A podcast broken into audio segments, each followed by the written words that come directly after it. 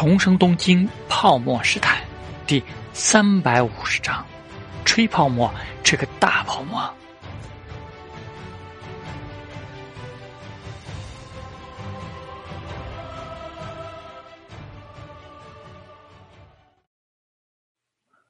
和铃木俊二的会面，岩崎龙之介安排在位于世田谷的一个料亭。所谓料亭，比一般的料理店价格更高。地点一般很隐秘，像在大阪那个，只是用这个叫法提升一个档次而已，算不算真正的料理。而像岩崎龙之介安排的这种真正的料亭，绝非一般人能够消费得起的。一顿饭下来，人均都是十万元以上。而且这类料亭只接受熟客，头一次去的是需要老客户引荐的。像最开始搞定大公号时的时候，如果不是小贩右介知道的具体地址，警视厅的人也无法直接找过去。而森太七郎当时在港区约见陶之面、木下秀峰，也是这样的位置。他们的特点之一就是会有女人服侍用餐，当然了，看客人需要不需要。而今天的会面，至少在铃木俊二到来之前，岩崎藏之介没有喊女人来。但却先有别的节目，陶之命默默记下了这个岩崎龙之介用来介绍这个级别客人的地方，先和他一起在一个厅里喝着茶，看料厅里的艺伎表演。想起上天正宇说岩崎龙之介是个艺伎的儿子，陶之命心里不免有点古怪，不会就是这一家当年培养的艺伎吧？陶君，上次我独自一人上了船。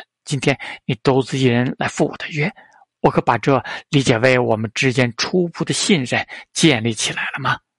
陶之明闻言失笑道：“严七桑，你上次是什么样的心态，我今天就是什么样的心态。你自信没有在我的居中，我也一样。谁出手都只会惹一身麻烦，没有任何好处。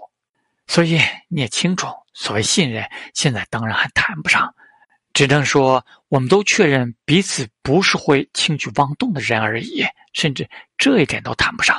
毕竟，我们这才是第二次单独见面，不是吗？严其龙之介洒然笑笑，哈哈。但是，那个说明我在意陶军的看法，因为我赞同你的那句话：做人做事还是应当让朋友越来越多。这点，我们的意见是一致的。陶之明随口说了一句。然后，严其龙之介却像是很健谈，在一些人看来，我主动与陶军和解，在道义上是有亏的。毕竟严其家受到了重创，我的上位本身就是向对哥哥的背叛。现在不思考为家族挽回声誉，却和陶军一起合作，让陶军放不下心，是很可以理解的。但相信陶军也已经了解了一下我的经历，我其实并不在乎这些。陶之命不置可否。以你私生子的身份，如果真的要收拢家族成员和骨干部下的心，应该在乎的才对。但严其龙之介继续说道：“因为我很清楚，所谓情感上的满足是短暂和脆弱的。如果我不能为大家带来比以前更多的源源不断的利润，就始终不能真正让人认可。况且，我比哥哥可差远了。”连他都在你面前摆下了阵来，我要是还与陶军为敌，反而损伤了大家的利益，情况只会更糟糕的。燕七桑，对我来说，能不能合作是一定会根据实际情况来判断的。陶人们觉得听这些没什么意义，信任是需要一步步建立的，而且，而且主要还是看行动，不是吗？失态了。严七龙之介欠了欠身，父亲大人在世时就嫌我比较啰嗦，不善于隐藏自己的情绪。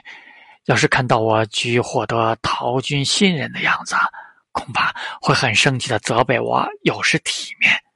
陶志明笑着说道：“怎么会呢？严七桑毕竟是堂堂一家之主，在别人眼中也许是有点自清身份，但在我看来，却是一份难得的谦逊之心。”他心想：“这只小老狐狸是不是在试探自己对软的一套有什么反应？”他哥哥喜欢来硬的，他却是风格迥异。可惜他不是漂亮妹子女家主，不然效果就会好很多。这都得益于母亲的教诲啊！严七龙之介有点怀念地说道：“陶静应该知道，像我母亲那样的身份，从小就被教授了很多。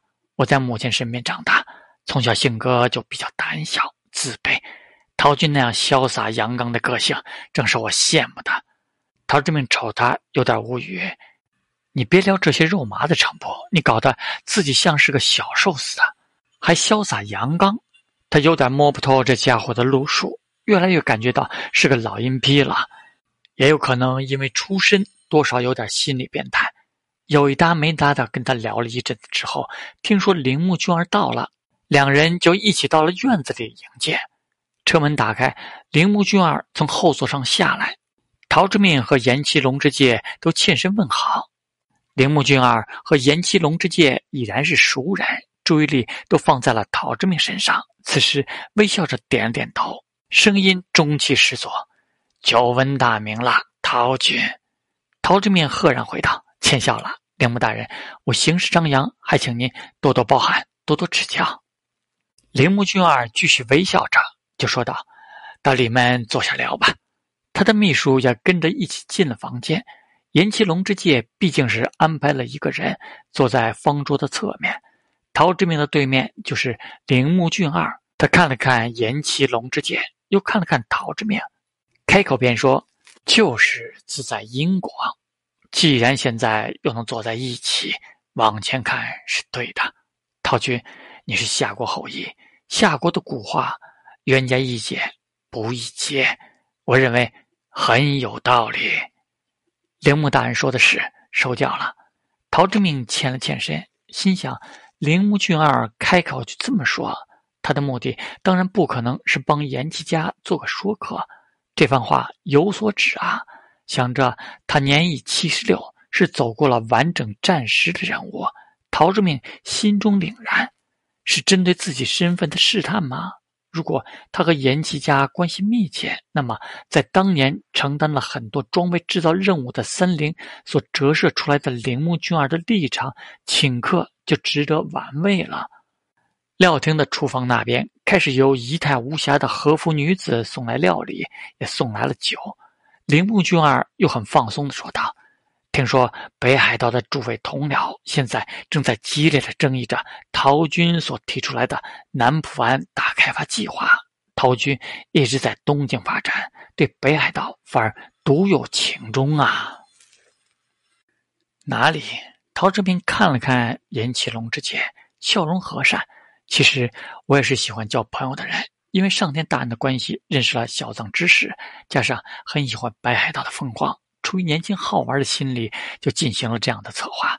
能不能顺利推进，其实也没有太多的把握。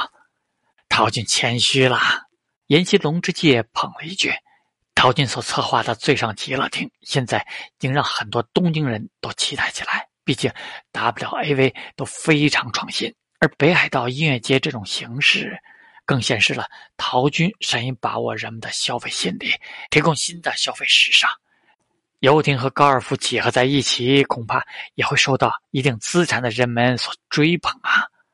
陶之命就谦虚的说道：“哪里哪里，开始尝试的时候都做好了会亏掉的准备，所幸遇到了一个好时代。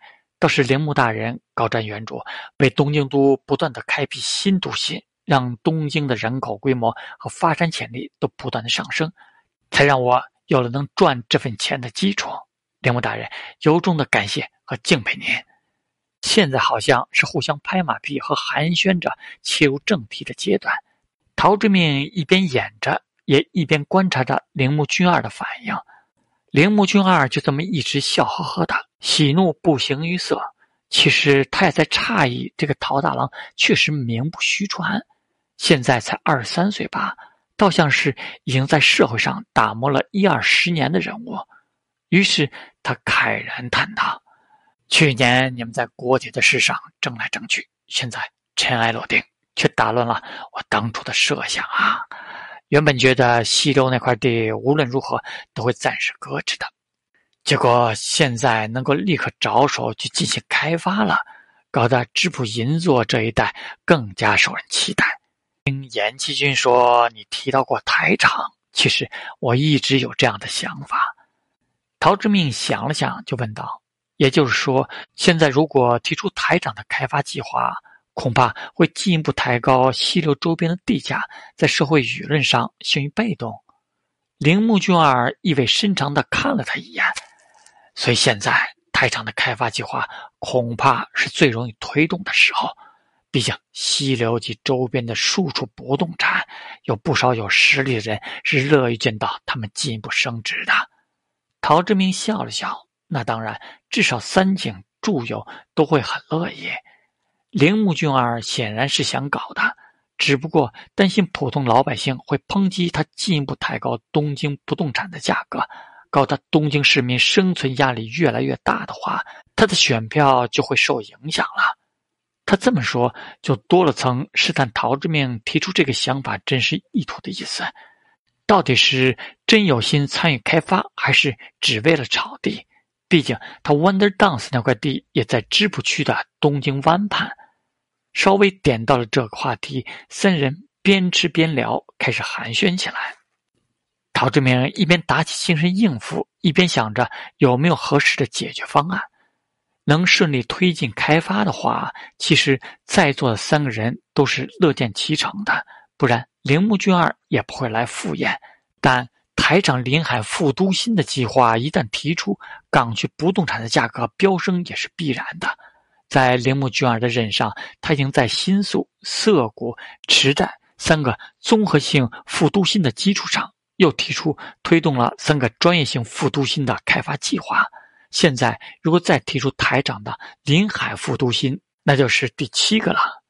陶之明琢磨了一下，就觉得这些专业性副都心的开发进度，如果能加快，扩大住房供给。再加上有去年筹谋成立的不动产信托慈善基金托底贴息，也许能拿出一个解决方案出来。于是他就把话题拉了回来：东京的人口这七年来每年的增长率越来越高，要解决这么多人口的就业和居住问题，不动产价格越来越高是难以避免的。副都心的建设是百年大计，如果能够全部建成，是能够让不动产的价格趋平缓的。铃木俊自然是这么想的，不然他一口气推出三个副都心干什么？闻言，他淡淡的说道：“商业还是主力的，这几年反倒仍旧是原本的都心和三个综合副都心。”开发规模和进度远超潜力更大的三个新副都心，他认真瞅了瞅陶之明，不知道他特地提到这个，难道是有什么想法？果然，陶之命说道：“如果台长这个临海的副都心提出来，大齐和归户这两个新的副都心投资开发价值也会提高很多吧？毕竟他们都分布在知府周围。”交通的规划也已经完成，铃木俊二呵呵笑了笑。投资价值提高不是重点，能够切实的进行商业、住宅不动产的开发，并且能够尽快完成才是重点。紧急经济对策提出之后，东京都目前也有些资金可以投入公共服务设施的建设。可虑的是，仍然像现在的很多项目一样，规划了、批复了，却不建设。陶志明听懂了，于是只笑了笑。他又不能替三井住友他们做主，反正铃木俊二已经提出了他的看法，有公共资金可以倾斜，根据需要投到哪个区域，这些公共资金自然还能带来所投入区域的地价吸引力提升，而且本身也是块工程的肥肉。但他需要的是尽快将副都心建设起来。不说完成建设，至少要在这一届内建得有模有样，加大住宅的供给，将港区这种核心区域，将港区这种核心区域搞得不像样的房价平抑下去。反正交通怎么便宜，如果三十分钟一小时通勤圈内有性价比更高的房子，还是会影响整个不动产市场的价格。这说白了就是希望和以财团为首的投资者达成默契，想搞就搞点更大一点的。不仅是台场，还有大旗和归户也得投一点。资金投入虽然更大，但是已经到手的西周附近不动产升值的空间，还有公共资金投入的肥肉，就是交换。陶志明觉得他是年纪大了，现在自然会显得迫切不少。不过他喜欢这个想法。泡沫时代嘛，钱不是钱，财团的资金套进去的越多，对他越有利。于是他诚心说道：“我也是这么认为的。”所以极力劝说木下社长。以最快的速度将最上极乐厅建成。铃木大人，我认为去年推动成立的不动产信托慈善基金，还有石桥林子牵头成立的公益慈善社团，是一个非常好的模式。看铃木俊二眼神一动，陶志明就继续说道：“不动产会社共同拿出的慈善基金，通过将金融投资中的收益贡献出来进行贴息。”慈善社团为市民办理低息甚至免息的贷款，不动产会社开发的项目又能很顺利的完成销售回款。如果这种模式得到了进一步的推广，能够惠及诸多东京的市民。这种模式相当于通过从诸多已经有不动产的市民投到金融市场的钱，在交易中损失的钱募集起来，巧妙地分配给还没有不动产的市民。铃木俊二笑了起来，巧妙吗？陶志明也笑眯眯的点了点头。反正这里都不是傻子，说白了，还不就是不动产会社拿出钱成立基金，通过金融投资割散户的韭菜，然后把割到钱拿出一部分再回馈给要购买不动产会社开发的项目的人，完成一个闭环。伤心的只有被割的韭菜而已。而金融投资本身就是有风险，愿赌服输。说投入到金融市场中的都是有产者，还包装的有点分配社会财富的意思，又或者包装成割外国的韭菜，这样就更加伪光正了。陶之明相信铃木俊二还听懂了一点暗示，那就是石桥玲子那个公益慈善社团的力量。如果他麾下有诸多市民参与了这个计划，享受到了福利，稍微一引导，那不就是铃木俊二未来的铁票仓吗？铃木俊二心中感慨不已，第一次主动端起了酒杯。陶君，不愧是东大出身呐！听说三中野君对你也赞誉有加，今天一见，果然如此。他点到即止，岩崎龙之介心中一凉。陶之明也不由得有点狐疑：难道铃木俊二和三中野夫是一个阵线上的？瞧他任上大刀阔斧，就是把东京都厅迁到新宿，又是最终一口气提出了四个东京副都心的规划，有点那个巴不得东京不动产泡沫吹得不够大的意思呢。于是陶之明更加开心了。三中也算过誉了，也是手脚良多。一杯饮尽。铃木俊二搁下了杯子，缓缓说道：“这件事还是需要做好充足的准备和沟通。龙之介，陶俊，需要有更详尽、更确切的计划才行。”陶志敏和岩崎龙之介对视一眼，就笑着欠身。当然，接下来就可以正式谋划了。